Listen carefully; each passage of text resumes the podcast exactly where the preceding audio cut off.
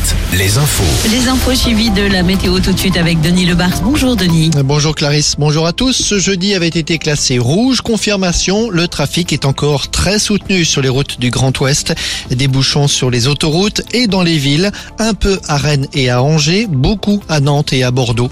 À Nantes, près de 10 km de ralentissement ce midi, par exemple, à la sortie de l'aglo en direction de Vannes et Saint-Nazaire. Je ne reviendrai pas en arrière. Déclaration du maire de Saint-Brévin en une du quotidien Presse Océan ce matin.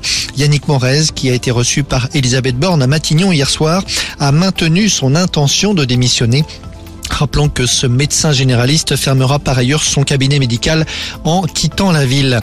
Dans la Vienne, terrible accident du travail hier à Chouvigny.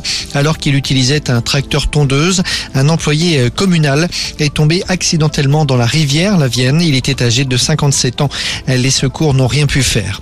Des prix vont repartir à la baisse dans les grandes surfaces. De nouvelles négociations sur les prix de l'alimentaire vont avoir lieu d'ici à la fin du mois entre les distributeurs et les industries agroalimentaires.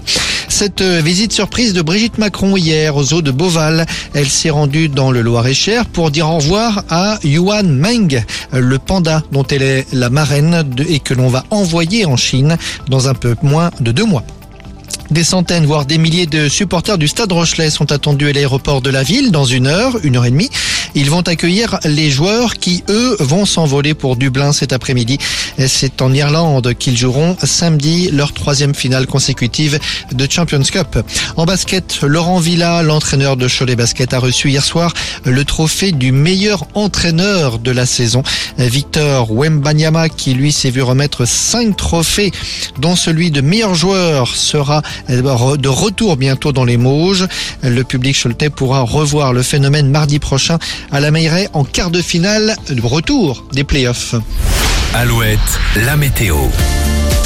Un ciel partagé entre soleil et voile nuageux cet après-midi sur le Grand Ouest. Le soleil restera bien présent, en particulier sur la Nouvelle-Aquitaine, un peu moins au nord de la Loire. Pas de